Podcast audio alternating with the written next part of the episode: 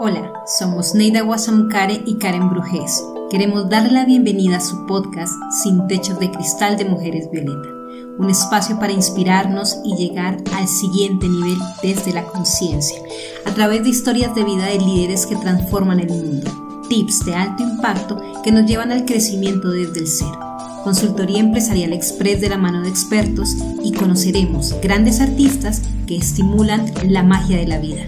Deseamos disfruten nuestro episodio. Bueno, Neida, cuéntanos por qué tendrías que agradecer el día de hoy. ¿Por qué tenía que agradecer? Tengo que agradecer por todas estas reflexiones que me han incentivado estas dos mujeres que, hemos tenido en esta, en esta parte del, del programa. Una serie de reflexiones y de como digamos, de estímulos y de nuevamente es como volver a ese, a ese sitio tan maravilloso como es la conciencia. Eh, que hay que estarla, eh, por un lado consintiendo, por el otro lado hay que estarla despertando, moviendo constantemente, ¿no? Y el día de hoy eh, yo tuve, he tenido, y creo que todos los oyentes hemos tenido como dos aspectos, dos personas que han tocado esa conciencia para mejor, ¿no? Así es, así es. Bueno, pues estamos ya en este nuestro último segmento, vamos a iniciarlo con un hombre que se nos conecta desde Bélgica. Él, como ustedes muy bien saben, cuando nosotros estamos en nuestro último segmento del programa es para abordar artistas globales. ¿Y por qué nos encanta abordar artistas globales? Porque es el momento, el día viernes, para conectarnos absolutamente con la magia de la vida, para conectarnos con esa energía bonita, con, con esa posibilidad de de, de, estar como vinculados con la creatividad, con los sueños y bueno, irlos materializando porque el arte es precisamente hacer visible aquello que está en nuestro invisible. Así que vamos a dar la bienvenida a nuestro gran eh, artista global. Él se encuentra en Bélgica y es José Antonio Rojas, muy llamado el Flaco Rojas. Es un artista venezolano explorador del movimiento a través de diferentes expresiones artísticas como la danza, la coreografía, actuación, video, fotografía y los dibujos. Él reside en Bélgica, donde ha trabajado con diversas compañías de teatro y danza. Paralelamente ha desarrollado su, su proyecto fílmico y fotográfico Flacogramas.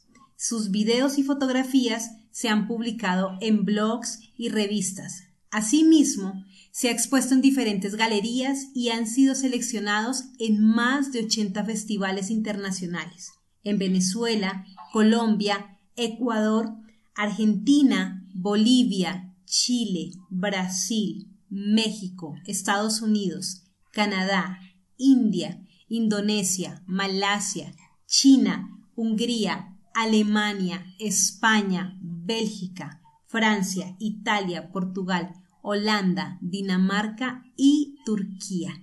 Un gran abrazo, flaco, bienvenido a Sin Techos de Cristal. Bueno, muchísimas gracias, qué, eh, qué lindo encuentro. Este, eh, primero debo decir que estoy encantado con el acento, porque me encanta el acento colombiano. Y bueno, tenía rato que no lo escuchaba. Ay, bueno, pues qué rico, qué rico que, que te agrade, porque mira que de los, eh, como que de las cosas bonitas que nos pasan los colombianos y a las colombianas, tiene que ver con que a las personas les gusta mucho nuestro acento. Y tal vez aquí es algo, pues, que no lo valoramos. Así que, qué bello. Muchas gracias. ¿Cómo estás, flaco? Bueno, muy bien, con frío, pero aquí con esto seguro me, me va a entrar el calorcito porque es bueno siempre encontrarse con, nuestra gente, ¿no? Siempre, siempre da un, un grato eh, sentir, ¿no? Un sentimiento muy agradable de reencontrarse con, con nuestro continente y con, la gente, ¿no? Con la que tenemos tantas cosas en común. Y bueno, estoy muy agradecido con este encuentro, la verdad que sí. Claro. Bueno, ya hablaste con una colombiana y ahora vas a hablar con una compatriota tuya. que soy yo. Neida, no. Neida, sí señor. Ah, mira, Neida. ¿Cómo estás? Encantada de oírte y de, ¿Cómo saber de ti. Muchas gracias. Y de saber de ti, de tantas, de tantas cosas y logros que has hecho, ¿no? Este, tu contacto nos los dio Alex y nos decía, pues es una persona, es un venezolano muy interesante que está en su edad haciendo muchísimas y logrando muchísimas cosas. Me encanta que, nos puedas contar, háblanos de ti, háblanos de, lo que haces, de cómo has llegado ahí, de cómo has llegado a, tener todas esas, digamos, todas esas habilidades artísticas y todas esas cosas que estás en este momento logrando y expresando a través de diferentes géneros.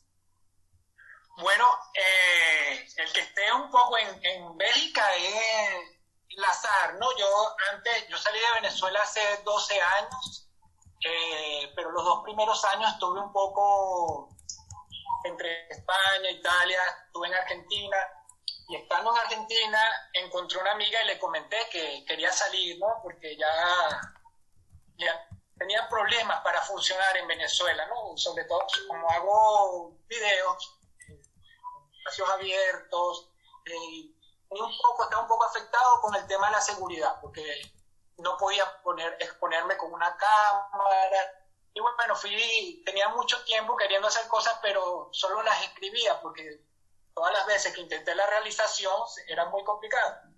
Entonces en un viaje a Argentina me encontré una amiga que vivía en Bélgica y le comenté que iba a Holanda, porque tenía muchos amigos allá. Y bueno, ella me dice, Holanda, eso es carísimo, ¿qué vas a hacer tú allá? Vete a Bélgica. Eh, hay más movimiento, es una ciudad pequeña y tiene muchísimos museos, muchísima danza. Y bueno, siguiendo el consejo de mi amiga, llegué aquí. El primer mes eh, no sabía qué estaba haciendo aquí, me quería ir. Todo, el, el clima es terrible en Bélgica. Y bueno, llegué a la ciudad de Bruselas y había, hay dos lenguas, el neerlandés, el francés, yo no, me decían oui, yo no sabía ni qué era oui. muy, muy difícil, muy difícil. Pero lo cierto es que yo ya estaba pensando mi plan original, ¿no? Tomar mi plan original que era eh, Holanda, Pero eh, hubo una audición y la tomé y me seleccionaron. comenzó a cambiar todo, porque conocí a mucha gente, mismo tiempo y eso también me permitió como el acceso a, los espacios artísticos, los teatros y, poder continuar mi trabajo que venía de, Venezuela, de años Y bueno, eso me, me fue cambiando un poco la perspectiva del, lugar y me permitió seguir. Cada año dije, bueno, este es un poco más, después venía una cosa, después otra, estaba trabajando con un video, estaba trabajando con unos actores, entonces tenía que terminar ese proyecto, cuando lo estaba terminando, a punto de terminarlo, ya tenía otro, y así fue, y ya han pasado 10 años. 10 años. Y eh, cuando tú hablas de, de, de, de ese trabajo que haces, ¿cuál es el trabajo exactamente? ¿Cómo nos lo puedes describir, tu trabajo? Bueno, eh, el trabajo que, que, yo realizo desde, desde, tengo formación como bailarín, desde comencé con la danza y he seguido con otras formas de arte, eh, siempre se ha basado en la, en la cotidianidad, en la observación de la cotidianidad. El, el, el proyecto que, que, comencé acá, eh, un proyecto de migrante, de, de cómo yo veo o cómo interpreto la realidad, las dos cosas. ¿Cómo la imagino? Y a partir de ahí, eh, es que lo iba a buscar un documento y, uno cree que porque está en la capital de Europa todo va a fluir, pero la burocracia está presente en todas partes. y, bueno, yo comencé como a exagerar esas situaciones, a veces no tan, no tan exageradas, pero y a representarlas en fotos. esas mismas fotos yo después las proceso, las reflexiono sobre ellas y veo si es un dibujo, después lo que quiero hacer, si es un video. En el caso de la burocracia las transformé en, en una película. Y bueno, muchas veces una cosa me lleva a la otra, tengo muchas maneras.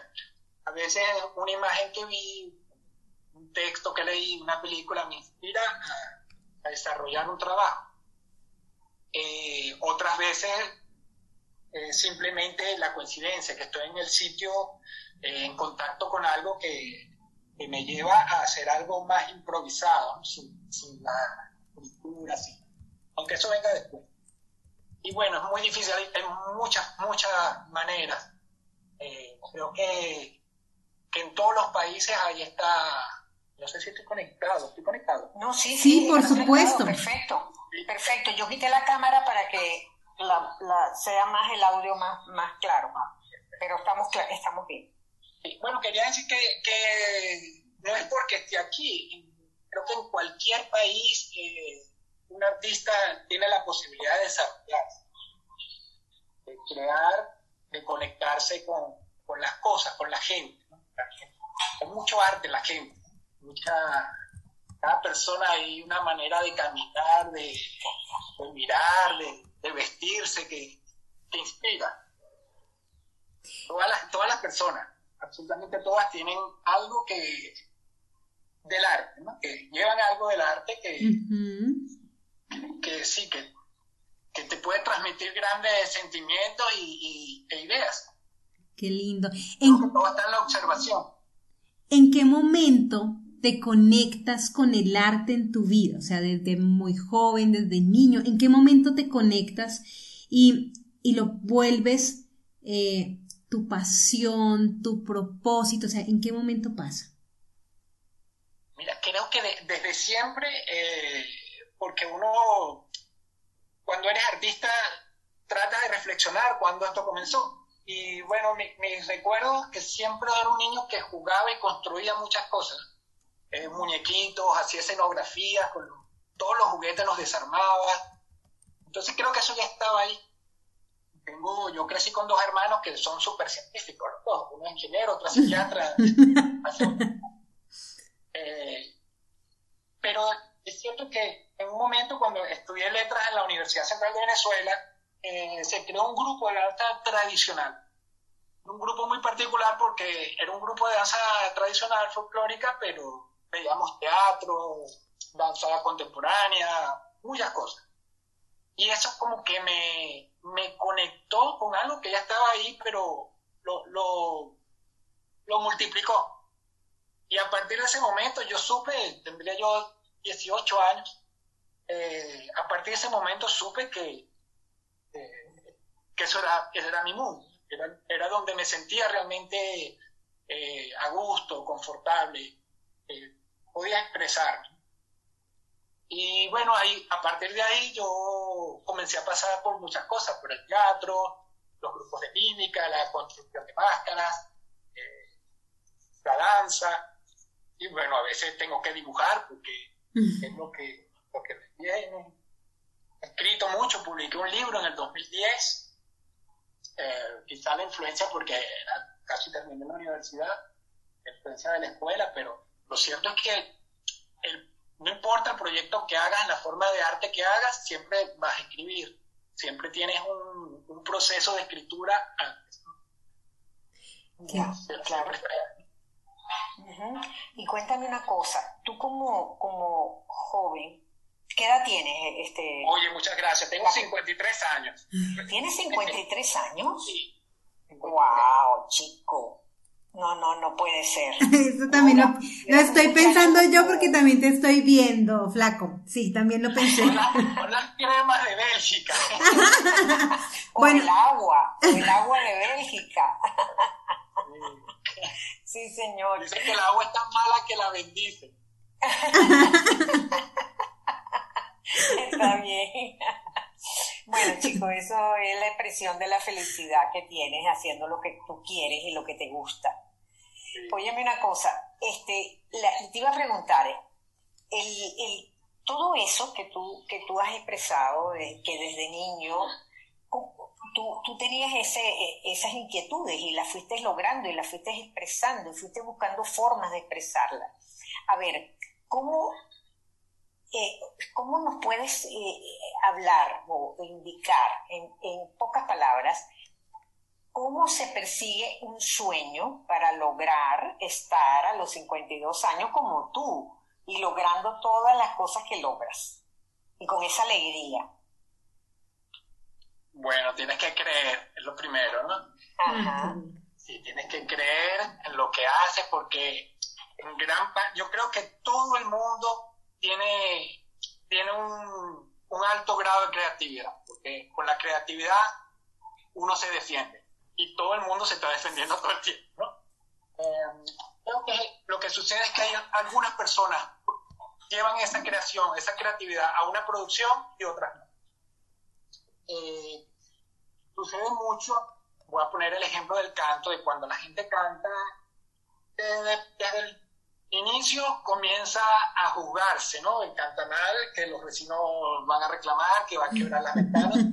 Bueno, pasa así es con todo, sí. Este, hay que quitar, eh, poner al lado los juicios, porque yo critico mucho mi trabajo, después que los termino no me gusta ninguno.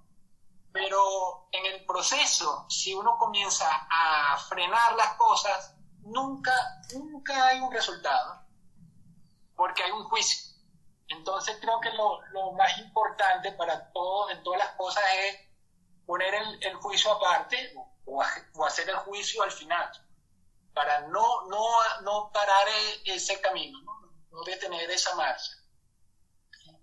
En el cine hay un, una, una dinámica que es la lluvia de ideas. No se juzga nada, todo lo que, las ideas que tengas, las sueltas, o sea, no hay idea buena ni idea mala. Al final se eligen cinco, después tres y después una, la, que sea más viable de, por muchos motivos después, ¿no? Claro, de producción, de, de costo, pero toda esa lluvia de ideas es importante, nada, nada, nada está de más. Se, creo que eso, eso para mí es, es muy, es fundamental, o sea, no juzgarse, y si eso viene de, del alma de algo que tú quieres besar, tienes que dejarlo salir. Flaco, de todo lo que tú haces, ¿qué es lo que más te gusta como arte? O sea, como qué es lo que, nada, te, te permite sacar eh, lo mejor de ti, no sé, Hay algo nos has compartido desde la corporalidad, pero también en el dibujo, pero ¿qué es lo que más disfrutas? Bueno, yo, yo soy un artista del movimiento, ¿verdad? ¿no? Siempre, siempre he estado relacionado al movimiento. Pero es cierto que los videos, en las películas, yo encuentro que todas las, las, áreas del arte están, están ahí. Eh, en el cine hay todo, hay los storyboards, tienes que hacer dibujos, tienes que trabajar con la tecnología, trabajas manualmente, trabajas solo, trabajas con personas.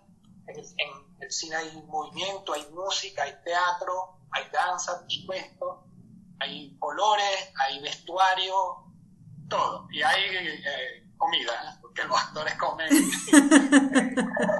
hay todo. Entonces, creo que que ahí me encuentro muy bien. Me, me, gusta mucho también que es un ejercicio, ¿saben? De, de, humildad, sobre todo, porque muchas veces cuando eres bailarín y técnicamente tú sabes qué movimiento está bien, pues, perfecto, eh, pero no va en el video, entonces en la edición te tienes tú mismo que quitar. Entonces eso de, de, de cortarte, porque no, no al principio vas a, pues que hagas un video donde todos los movimientos son perfectos, pero no están diciendo lo que tú quieres decir. Entonces, eso de cortarte a ti mismo también es un ejercicio psicológico importante. Sí. Y cuando no te cortas, sino que más bien te pones, ¿cómo te sientes?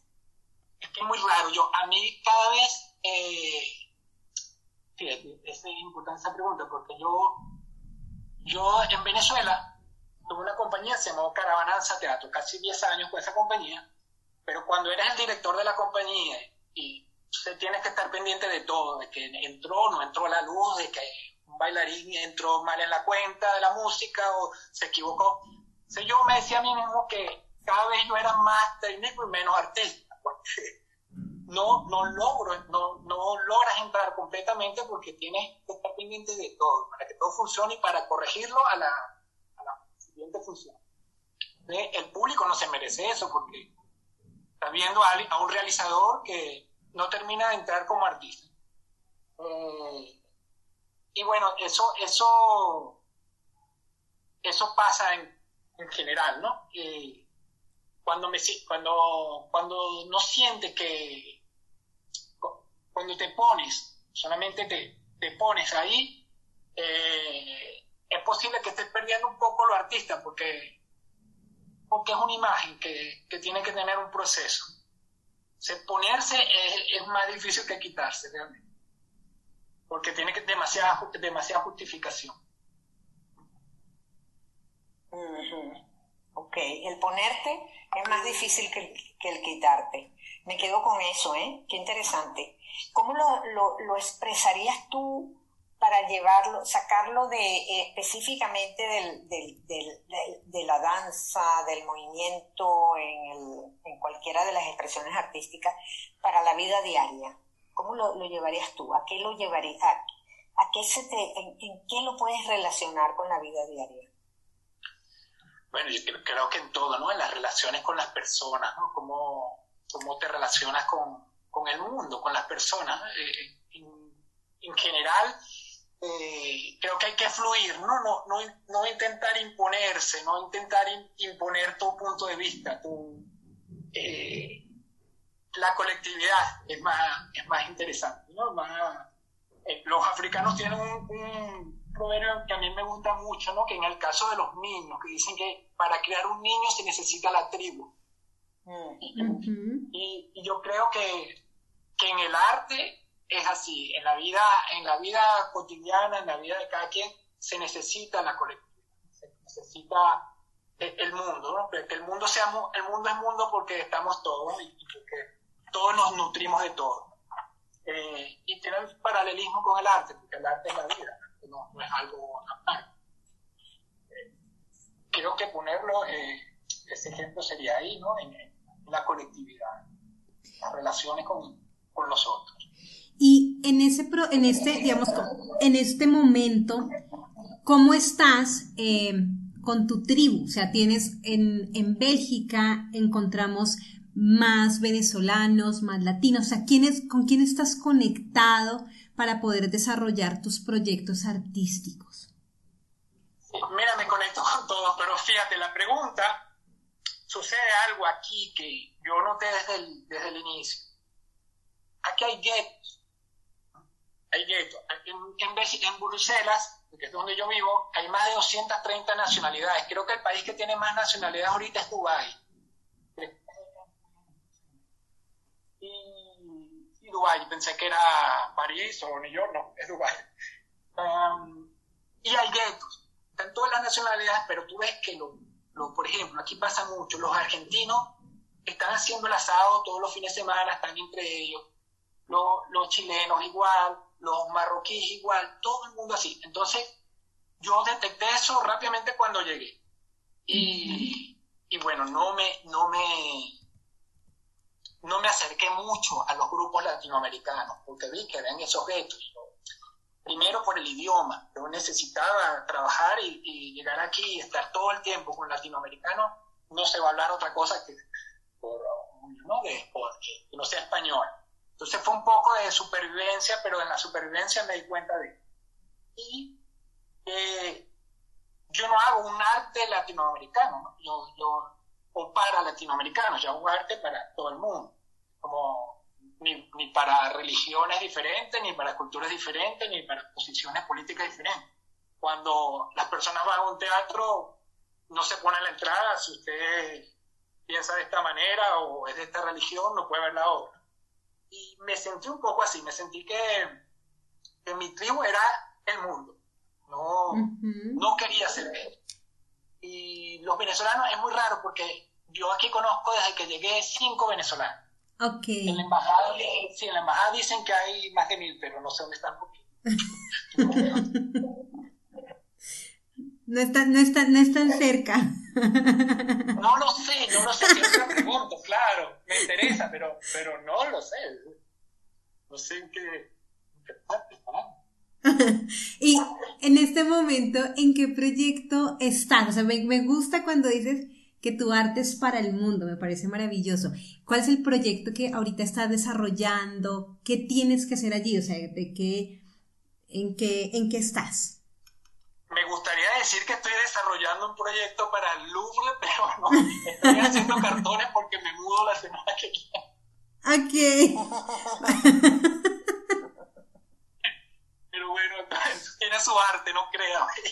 Por supuesto, la, la empacada tiene su arte, sí. ¡Oh, la, No, no, eh, todos los días eh, filmo mucho, filmo mucho. Siempre tengo la, la cámara, tengo dos cámaras en mi, bolso. Y bueno, tengo proyectos que ya hay que convocar a la gente, poner las luces, conseguir el sitio. Muchas cosas de la calle. Ahora estoy un poco limitado porque sé que todo lo que filme va a parecer una mascarilla. Entonces, sí. y bueno, he filmado en el bosque, hoy filmé un radio. Un radio que desarmé y lo filmé al interior del radio. Ok y todos los días sí, eh, dedico un tiempo importante a la, a la edición. Okay. Pero igual yo, yo, tengo que trabajar, trabajo aquí con una compañía de danza casi desde que llegué y bueno, dos clases en la mañana y preparo la mudanza hoy y edité como tres horas de un, proyecto que se llama Puertas Abiertas, un poco trata de, de una persona, todo claro, tiene que ver con esto, con el encierro que hemos tenido, es una persona que ha estado durante todo este largo tiempo encerrado y cuando se abren las puertas no sabe cómo salir. Wow. Pierde conexiones con el, el, cerebro, no sé, y no, no, no llega al borde, al límite entre el mundo exterior y este mundo que te creó, porque en un año y medio tú creas un mundo. Sí. Y, no sabe cómo salir. Wow. Entonces todo sucede en el marco de la puerta. Marco de la puerta. Eso es lo que estoy preparando ahora en este momento. Me encanta. Ok. ¿Y dónde Entonces ahí entra la, la conciencia, ¿no? Sí. Ahí entra la conciencia. Totalmente. Me gusta muchísimo. Esto, esto es eh, cuando aquí nos, nos comentas que tienes eh, un proyecto que se denomina flacogramas. ¿Qué significa? O sea, Mira, eh... sí. Háblanos de él, por favor, compártenos. Sí. Eh, en realidad yo me llamo José Rojas pero cuando comencé la danza, yo pesaba 10 kilos menos de lo que peso ahora. Todavía soy muy flaco. Entonces 10 kilos menos es casi, yo mido un 85 y cuando comencé la danza pesaba 62 kilos. Yo peso 72. Ok. Entonces fue tan fuerte lo del flaco que todos mis amigos, toda mi familia me comenzó, me cambió el nombre. Sí. Y, y cuando empecé a, a desarrollar mi, el trabajo acá de fotografías y videos, bueno, tomé lo de fotogramas, porque fue como comencé a hacer unos pequeños fotogramas que después se podía cambiar el, el orden y daban otra, otra, historia, un poco como la rayuela de Cortázar. Uh -huh, sí. Cortázar y, y, es muy más complejo, ¿no? Yo estoy analizando. Pero, pero más sencillo, ¿no? Tres, tres, cuatro, hasta diez fotos que cambiaban el orden y cambiaban la historia. Pero bueno, a partir de ahí, eh, después comencé, eh, me pasaba que en algunas fotos funcionaba, pero que en otras, al cambiar el orden, era un desastre. Las agarré todas, le puse música, le puse un tiempo y las convertí en Y Flacograma, eh, es, el proyecto es eso, cómo, cómo yo observo o cómo imagino la realidad, mi realidad como emigrante. El, el proyecto prácticamente finalizó hace dos años y yo he seguido con las películas pero, pero todo este desarrollo comenzó con eso, con ese primer proyecto de Flacograma. Oh.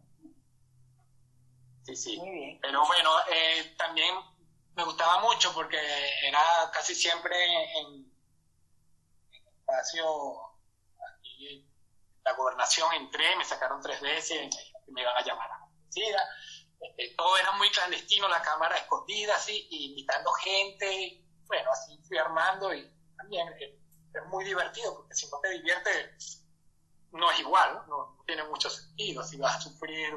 Eh, yo no soy un artista que se flagela, creo que, que el mundo ya es bastante crudo para, para, exponer algo crudo, ¿eh? es mi visión particular, ¿eh?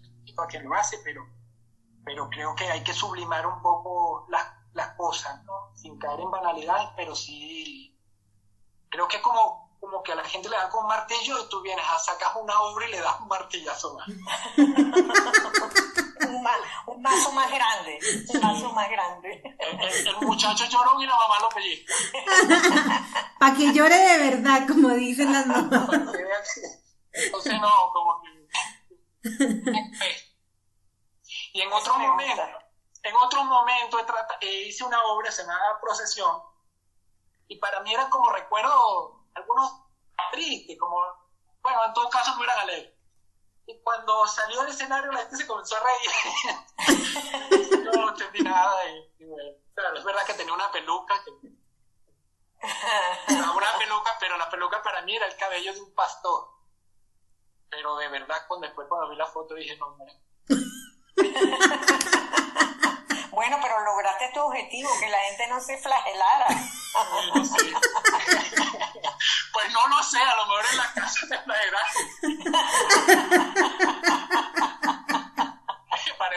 la vida privada de cada quien. Ahí no nos metemos, ¿verdad? No, no, no, no. Por mucha arte. Dejémoslo ahí. Nos podemos ir con la, la tabla en la cabeza.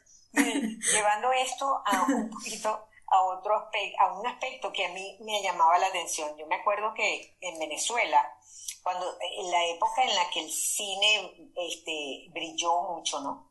Eh, hacían cosas muy buenas, pero yo, yo tenía como un como cierto rechazo al cine venezolano porque era tan, tan realista ¿no? En, todo lo, en todas las, las, películas salía gente este, asaltando a otro, este, persiguiendo, violando, o sea, eh, había siempre una, una cuestión tan, tan cruda que era así como, wow, esa parte de esa realidad que, que uno de alguna forma está viviendo, entonces es como verla y verla y verla y verla, ¿no? Entonces estoy de acuerdo contigo con esto de que puede ser eh, eh, como un intento de, oye, de flagelarse y regobiarse en esa, y que al final termina victimizándote, porque al final entonces el sentimiento es que, que, pobre, pobre de mí, ¿no? Que, que, que, me pasa esto y me pasa lo otro y no, me, y no salgo de esa situación. Entonces, qué bueno, porque lo que, estás, lo que estás llamando tú, ese arte para el mundo, pues tiene que ver, tiene que tener visos de esperanza. ¿no? Bueno, fíjate que esas, esas películas, sí, claro, eh, son películas excelentes. Está la de Cangrejo y la de Solicito motorizado con moto propia, secretaria con buena presencia motorizado con moto propia. Sí, eh, sí, sí era, era la realidad, pero con el tiempo, porque claro, el, arte es muy amplio, las cosas, con el tiempo convertido en un testimonio del pasado, ¿no? De la, son como una historia y, un, registro de imágenes importante de, cómo era la ciudad. Recuerdo que en una de esas películas, creo que en Cangrejo, aparece un autobús de esos, no sé, qué año. Este, sí, pero uno ha olvidado, pero esto ahora pasa a ser un testimonio incluso de cómo se hablaba en la época y todo eso es verdad. Su valor eh, con el tiempo tiene mucho más. Sí, sí, sí. sí. Perdón, que no estuviste ahí, pero, pero te las enviaremos por mail. Por favor, porque me quedé pensando cómo son, me quedé con, con toda la, la intriga, así que agradezco que me las envíen. Mira que ha sido muy agradable contigo esta conversación. Aún no termina, pero ha sido muy agradable porque, porque nada, nos estás contagiando de, de sentirnos felices, ¿no? O sea, ¿cómo lo estás sintiendo, Neida? O sea, nos hemos reído, o sea, ha sido bien, porque más hoy hemos tenido un programa que ha pasado por varias emociones, esto para que lo sepas. Y sí, tú nos desconectas con la magia de la vida, con la alegría, con, ay, con, las, con lo bonito, con, con la esperanza, con, con estos sentimientos que nos, como en mi caso, que me ensanchan el corazón, así que está precioso. Qué, bueno, me, bueno me, me alegro ser parte. Eh, usted también, porque les digo de verdad, o sea, me encanta. ¿Eres de Bogotá? Yo soy de Bogotá, pero mi familia paterna es, es Guajira. Ah. Pero sí, soy, soy de Bogotá. Y Neira, ¿tú eres de dónde? ¿De Caracas? No, yo soy del Zulia. Ah, del Zulia. De Maracaibo. Yo soy de Maracaibo, mira, mira, vos sí soy. Maracaibo ha dado grandes bailarines mundo.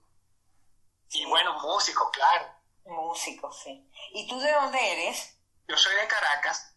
Siempre, siempre tuve un poquito de, porque en la universidad todo el mundo era venía de, de afuera, de, de, otras ciudades. Entonces en las vacaciones todo el mundo se iba a, su mamá le preparara su comida y todos venían rozagantes después de las vacaciones y yo era el único que quedaba flaco. Por eso los 10 kilos menos que los de ahora. Exacto, exacto. Yo, yo no tenía dónde ir a la vacaciones al interior. Claro. Por eso estabas tan flaco. Sí, creo que fue eso. Debemos confesarte em, que cuando teníamos tu nombre con ella decíamos, ¿será que sí es flaco, flaco? O sea, porque, claro, porque por toda el flaco rojo, pero, claro, fue muy divertido. Eso puede, eso puede ocurrir, ¿eh? eso va a ser extraño, pero sí, ¿no? No, qué bueno. Pues mira, qué delicia este espacio contigo, Flaco. Está, ha estado maravilloso, nuevamente te lo digo.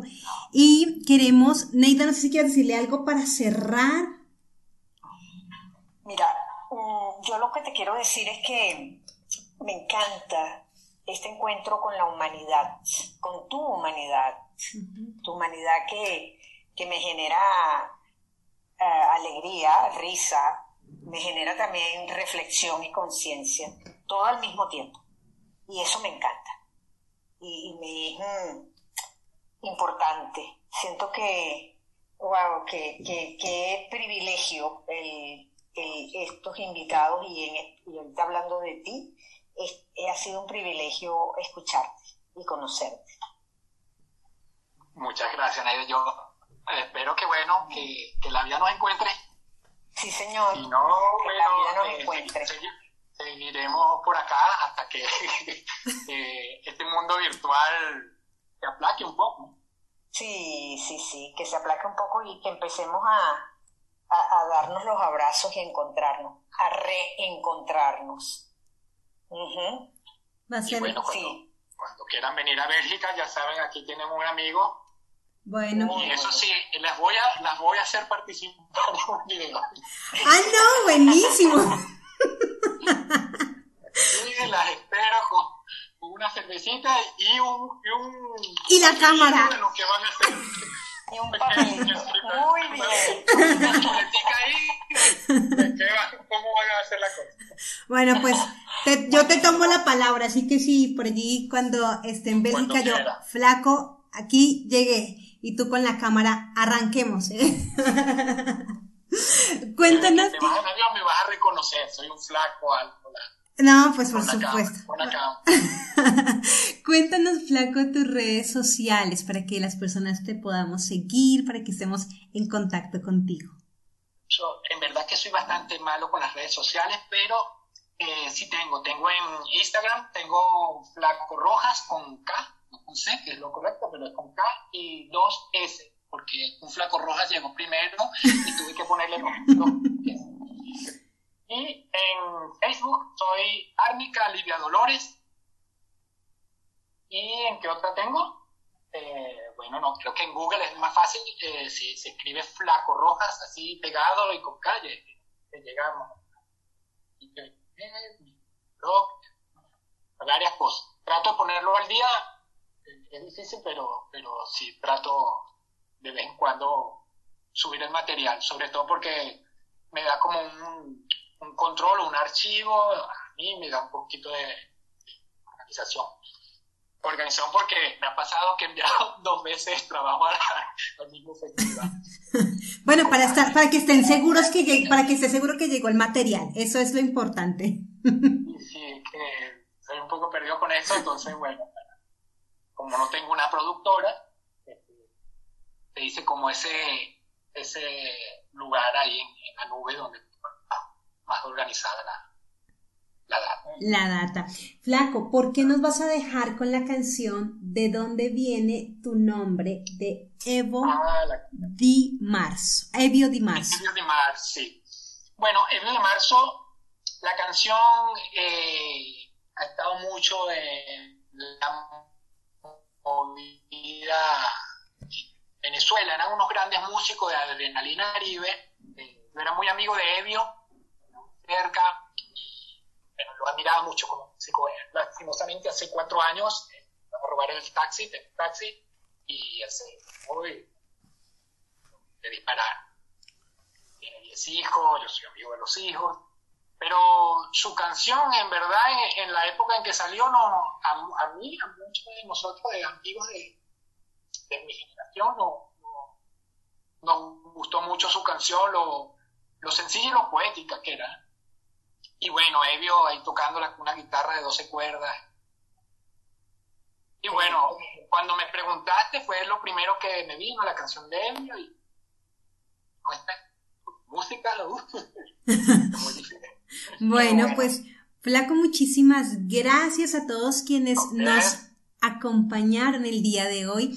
Les esperamos la próxima semana. Nos acompañen nuevamente de 1 a 3 de la tarde, hora Ciudad de México. Y para quienes quieren volver a escuchar nuestro programa, pueden hacerlo en, el podcast en Sin Techos de Cristal de Mujeres Violeta. Neida, gracias. Karen, gracias a ti Gracias a ti por todo lo que haces y lo maravillosa que eres. Y flaco, pues nuevamente te reitero, orgullosa de ser venezolana como tú. Muchas gracias, yo también. Muchas gracias a las dos, Neida, Karen. Muchos besos y hermoso programa. Muchísimas gracias por invitarme y bueno, tienen un amigo. Haremos los podcasts, ¿ok? Gracias a todos y bueno, voy a poner en este momento la canción.